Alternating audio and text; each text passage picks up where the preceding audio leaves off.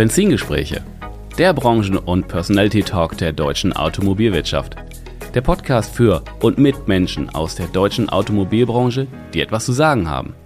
Wir teilen die Liebe zum Automobil in persönlichen Erfolgsstories, die es wert sind, erzählt zu werden. Es geht um neue und verschiedene Blickwinkel auf die Autobranche und persönliche Meinung zukünftiger Geschäftsmodelle und Mobilitätskonzepte. Vom prüfenden Blick in den Rückspiegel bis zur spannenden Aussicht mit Fernlicht in die mobile Zukunft. Ich bin Tim Klötzing, Experte der deutschen Autobranche, Content Creator und freier Automarketing-Berater.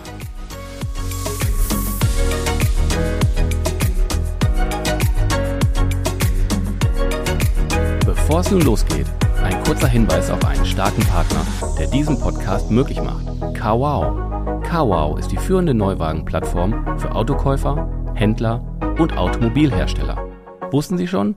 Mit über drei Millionen Besuchen pro Monat ist CarWow eine der einflussreichsten Automotive Media Brands und bietet Herstellern und Händlern Zugang zu Deutschlands größter Neuwagen-Audience.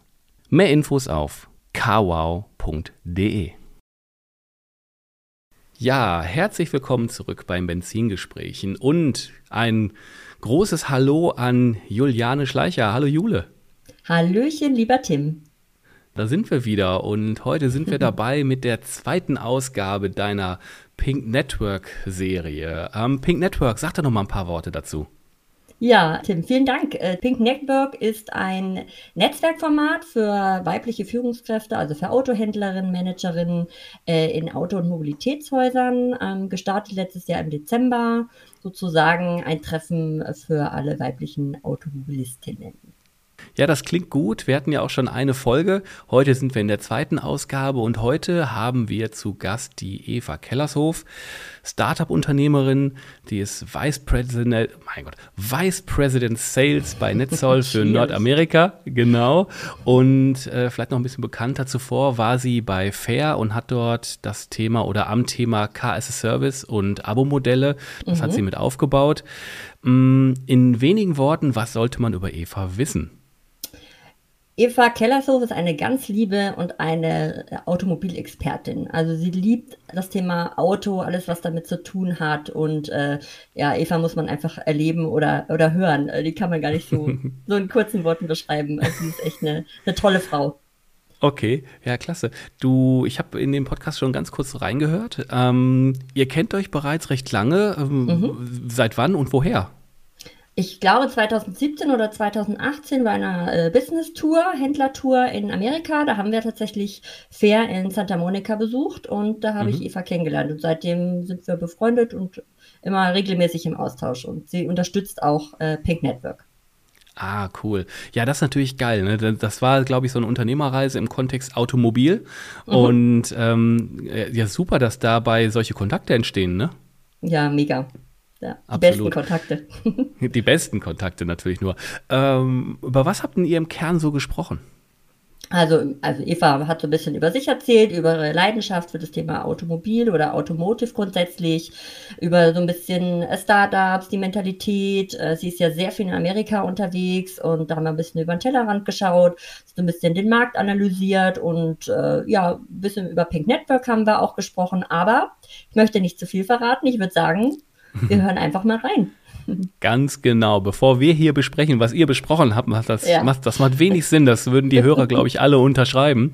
Von daher machen wir jetzt hier einen Knopf dran, wie man so schön sagt, und wir springen ins, ins Interview zwischen dir, Juliane, und der Eva Kellershof. Und ich sage schon mal viel Spaß und die Jule sagt.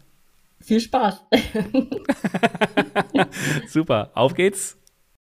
Herzlich willkommen zur zweiten Folge des Pink Network Podcasts, powered by Carvau. Mein Name ist Juliane Schleicher und ich freue mich, dass heute eine liebe Freundin von mir mein Interviewgast ist, Eva Kellershof. Hallo Eva. Hallo liebe Juliane, ich freue mich mindestens genauso. Eva, wir kennen uns ja schon eine ganze Weile, ich glaube seit 2017 oder 2018. Aber für alle, die dich noch nicht kennen, stell dich doch gerne äh, selber vor.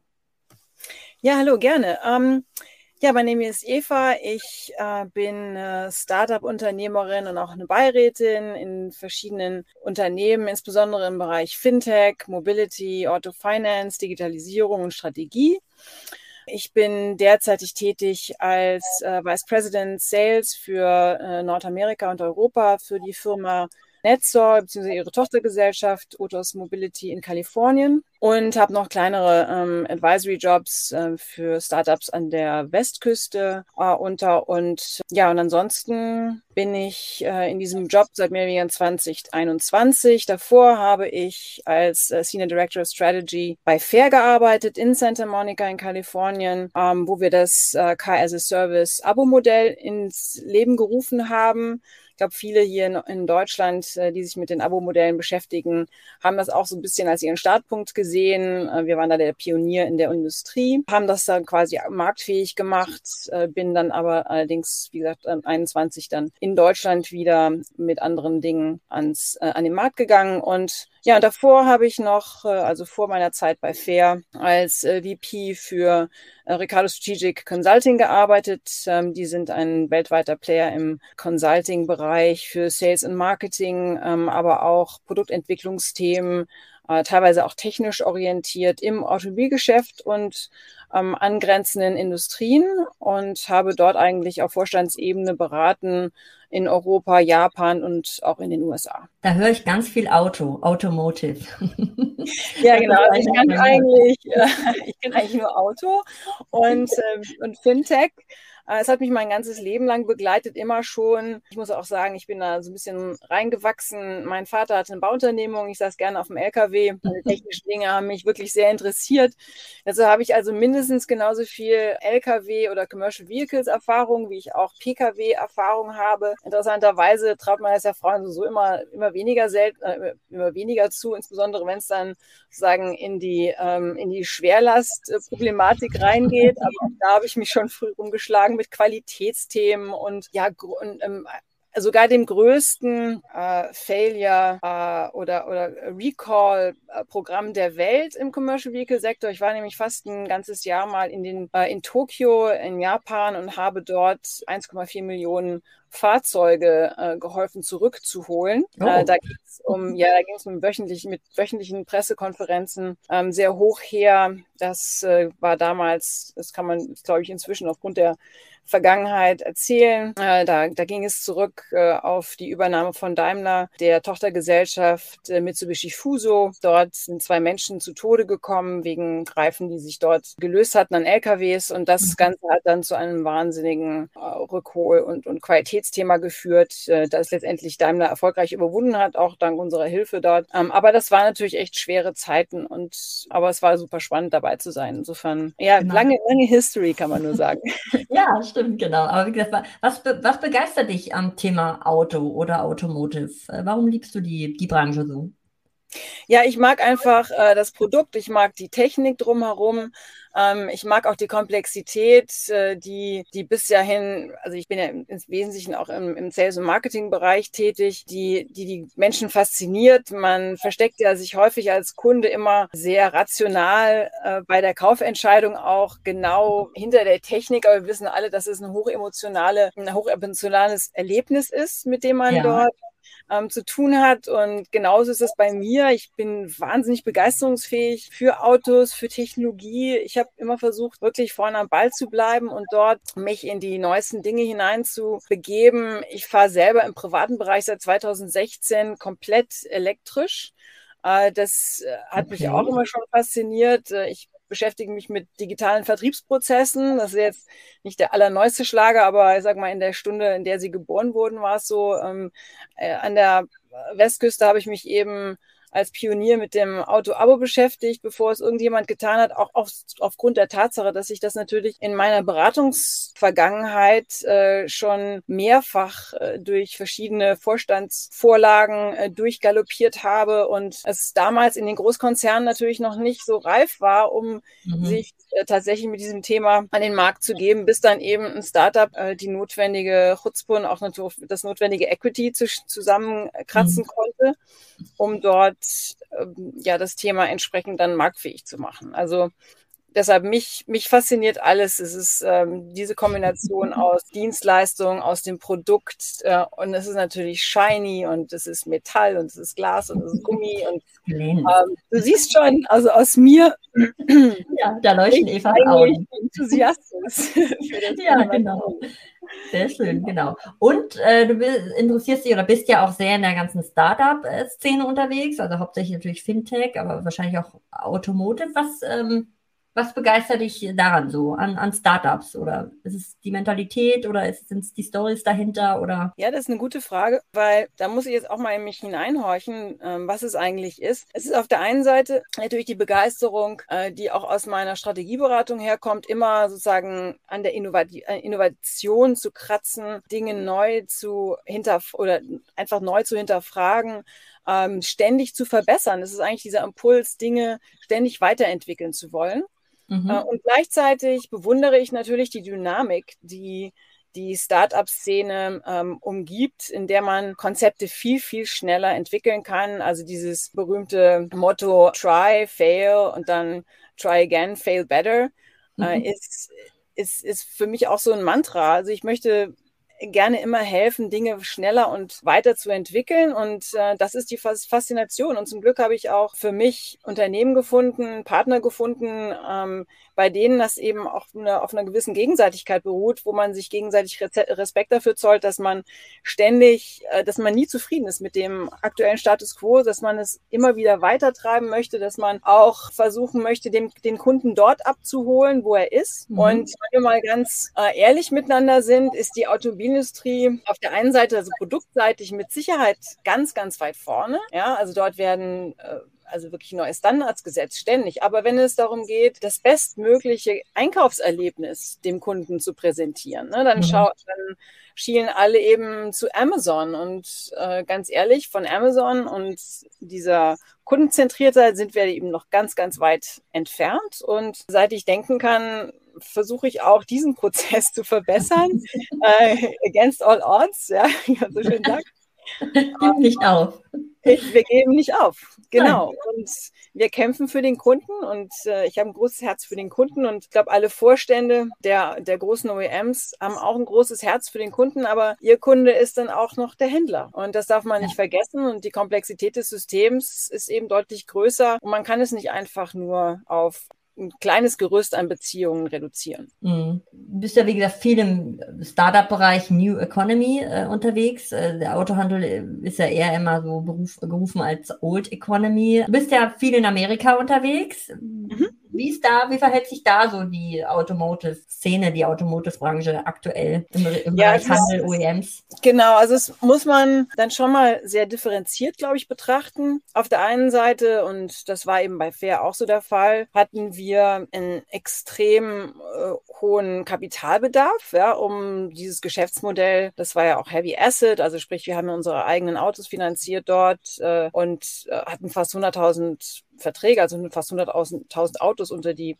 Menschheit gebracht und die Leute in, in Kalifornien und auch an, in anderen äh, großen urbanen Regionen in, in den USA. Und dafür benötigt es viel Kapital. Und mhm. dieses Kapital ist vorwiegend in, in, den USA vorhanden, dieses Wagniskapital. Natürlich ist es jetzt ein bisschen abgeschmolzen, auch aufgrund der veränderten Zinsverhältnisse, mhm. nicht nur in den USA, aber auch weltweit. Ähm, dafür ist die USA natürlich äh, prädestiniert. Ne? Da kann man Dinge aus, äh, ausprobieren. Und wenn man dann mal daneben liegt und vielleicht mal, so wie jetzt äh, Scott Painter, mein, mein ehemaliger Vorstandsvorsitzender, zusammen mit seinem Kollegen Georg Bauer, der ja den Deutschen auch glaube ich, sehr nah und sehr bekannt ist. Ja. Und wenn man dann mal ein Fair quasi gegen die Wand gefahren hat und ein Unicorn damit gegen die Wand gefahren hat, ähm, bekommt man trotzdem noch eine zweite Chance und man kann erneut Wagniskapital einsammeln und äh, sein nächstes Startup aufbauen. Und so ist Scott Painter mit, ich glaube, fast 20 verschiedenen Unternehmen als Serial Entrepreneur sehr, sehr erfolgreich gewesen bis heute. Ja. Äh, das andere Thema ist natürlich, wie funktioniert der Automobilhandel?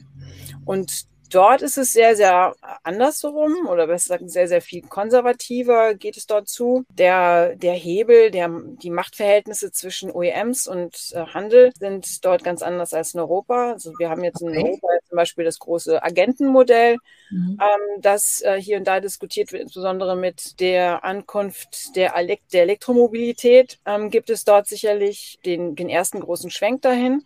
Mhm. Äh, in den USA hat man das auch seitens der OEMs versucht und läuft jetzt in die erste große Lawine von Gerichtsprozessen hinein, weil sich, ähm, weil dort eben einfach der Händler von Seiten der Legislatoren, also der, der der Gesetzgeber in den einzelnen Staaten, aber auch auf, auf föderaler Ebene äh, mhm. sehr viele äh, Schutz, äh, soll ich sagen, Schutzrechte sich gesichert hat äh, oder gesichert bekommen hat, auf die sie sich jetzt zurückziehen. Und wir wissen ja alle, dass Elon Musk mit, mit seinem Tesla und dem Direktvertriebsmodell, das er etablieren konnte, weil er eben damals noch klein genug war und dort einen mhm. kleinen Depot, so ein Schlupfloch gefunden hatte, durch das er verkaufen konnte, eben in den äh, in Kalifornien USA. Und das haben ihm weitestgehend auch sämtliche Elektromobilitätsanbieter äh, nachgemacht, sei es jetzt ein mhm. Rivian oder ein Lucid äh, oder auch jetzt Winfast.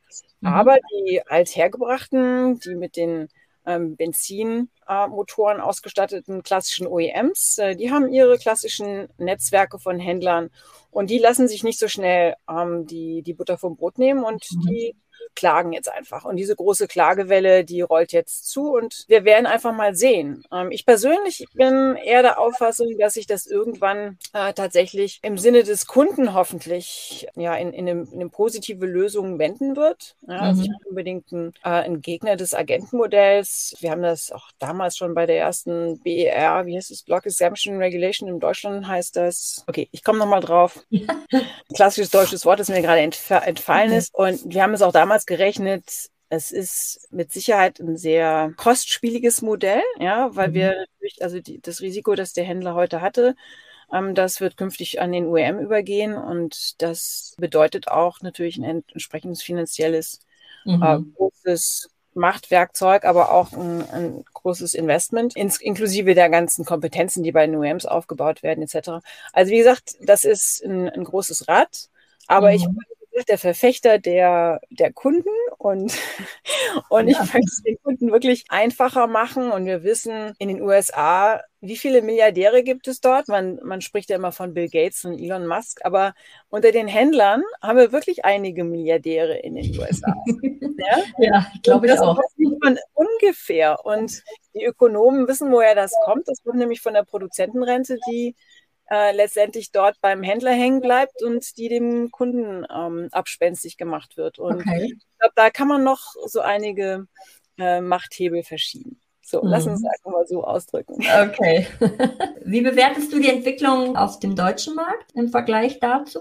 Ja, ich glaube, in, in Europa ja, ist der Drops irgendwie gelutscht, ne, wie man so schön sagt, denn das Agentenmodell lässt sich jetzt, glaube ich, nicht mehr aufhalten. Wie gesagt, ich halte es nicht für eine, eine verkehrte Entwicklung. Äh, Händler sind aus meiner Sicht ja auch grundsätzlich immer schon Unternehmer gewesen. Die werden ihre unternehmerische Freiheiten in neuen äh, Segmenten suchen, stärker halt im Gebrauchtwagensegment. Und äh, wir sehen das auch in den USA, wo man sich dort deutlich neue strategische Leitlinien setzt, ja, sei es jetzt zum Beispiel, äh, wie gesagt, das äh, Gebrauchtwagensegment oder auch die Integration mit Finanzdienstleistern, mhm. um dort ähm, die sogenannten F&I äh, Revenues stärker abzuschöpfen. Äh, das sind solche Entwicklungen. Ähm, aber ich glaube, dass äh, der Händler wird dort findig werden und wird auch für sich ähm, die Zusammenarbeit, die Kooperation mit den OEMs neu auslegen, neu definieren und äh, wird daraus sicherlich auch positive Effekte finden. Und vom Risiko entlastet zu sein, ist ja vielleicht auch nicht äh, anderen, anderen Händlern nicht unbedingt negativ, sondern mhm. es ist aus meiner Sicht eine, eine positive Entwicklung. Da habe ich eben, wie gesagt, immer den Kunden äh, letztendlich äh, im Blick. Und mit Sicherheit gibt es da Effizienzen bei dem Händler, die wir heben können. Ich bin nur gespannt, wie OEMs die neuen sagen, handelsbezogenen Kompetenzen intern aufbauen werden. Das mhm. wird noch spannend zu sehen. Wo siehst du die größten Kompetenzen beim Handel? Natürlich in der Kundennähe. Wir. Das ist schon immer so gewesen, sowohl im Service wie auch im Vertrieb, dass äh, Verkaufsabschluss nicht unbedingt tolle Erfahrung ist für den Kunden. Das wissen wir, weil es eben da diese Friktionspunkte gibt, ähm, sowohl bei, bei der Anbahnung der Finanzierung wie auch bei dem Vertragsabschluss und letztendlich auch bei dem, bei dem Verhandeln. Deshalb finde ich es auch nur gut, dass man sagt, okay, lass uns äh, das Verhandeln ganz vom Tisch nehmen. Äh, das ging ja letzten paar Jahre auch ganz gut, als der Kunde nicht mehr richtig handeln konnte, ne? als die Knappheit der Waren die Preise diktiert haben. Und äh, für den Kunden ist es ein Stück weit Entspannung, weil warum soll er rumdiskutieren? Bei Tesla diskutiert er auch nicht herum, ähm, wie viel das Auto kosten soll. Ich, ich sehe schon jetzt wieder viele einge, sagen, alteingesessene Händler im Kopfschütteln und mit den Augen rollen, aber das ist, das ist für mich vor allen Dingen jetzt, wenn wir auch mal den, den Bogen schlagen zum Thema Frauen, ein echtes Thema. Also wir hatten mhm. bei Fair zum Beispiel knapp 45 Prozent, ich nenne sie jetzt einfach mal Käufer, dieser Abos im Vergleich zu 55 Prozent Händler, äh, äh, Männern. Und mhm. jetzt überlegt man mal, wie viele Männer kaufen im Vergleich beim Händler und wie viele Frauen. Ähm, mit Sicherheit überlegen Frauen nicht nur oder äh, bringen sich nicht nur dann ein, wenn es darum geht, die Farbe des Autos äh, zu definieren, sondern ja. Äh, sie bestimmen auch viel, viel mehr noch bei dem Auto.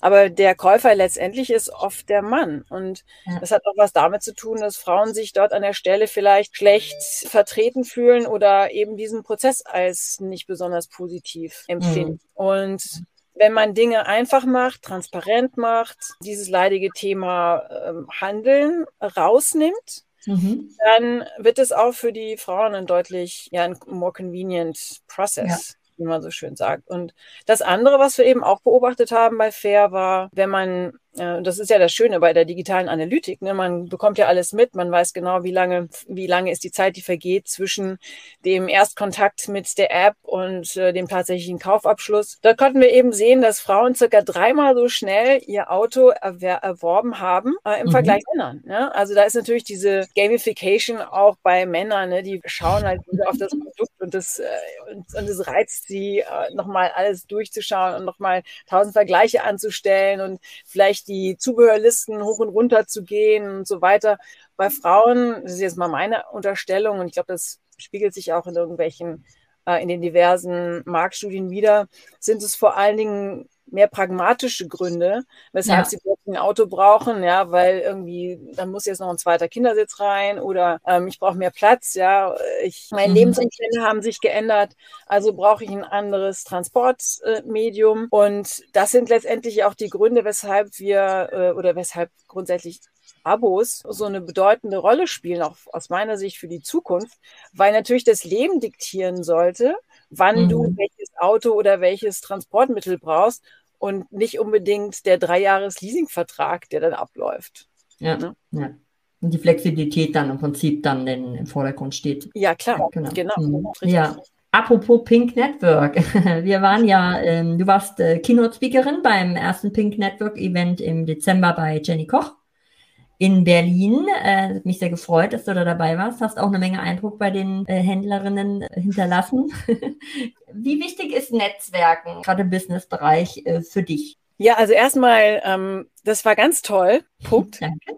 Ich habe das super genossen. Äh, der Austausch mit den Damen, der war super hochinteressant. Von den, den absoluten, sagen, Top, ja, Vorstandsetagen, äh, so C-Suite-Managerinnen, mhm. äh, bis hin zu den Pragmatikern, die irgendwie draußen auf dem Land so ein bisschen vor sich hin wuseln. Ja, und ich meine, ja. das also im positiven Sinne, ja, und mhm. dort den Job machen, weil der Vater womöglich jetzt nicht mehr kann und sie dann ähm, das, das Autohaus übernommen haben und ganz neue Kreativität damit entwickeln.